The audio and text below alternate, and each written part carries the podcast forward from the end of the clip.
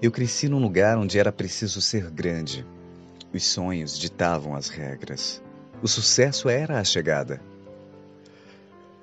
Descansar na rede era coisa banal.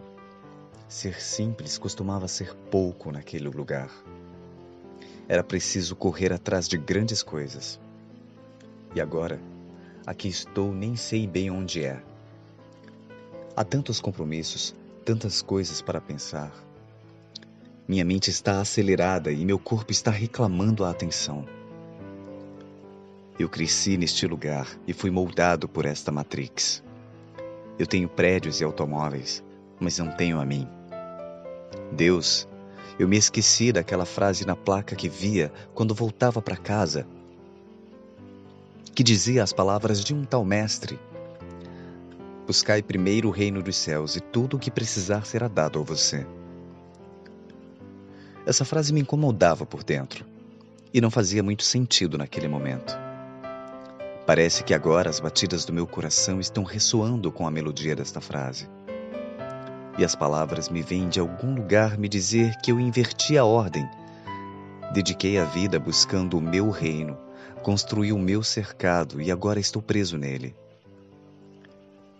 Eu me preocupei quando as vendas caíram e perdi a chance de tomar chá na casa do meu vizinho.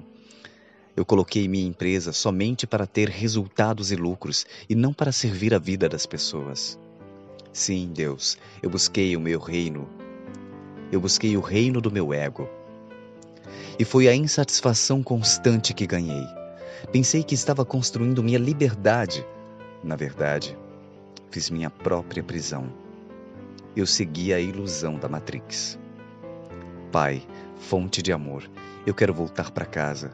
Eu preciso do silêncio, de aprender a sentir o cheiro das tardes, de escutar o seu canto silencioso dentro de mim.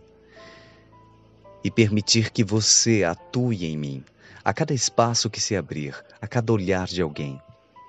Onde eu posso expressar você hoje, meu Deus?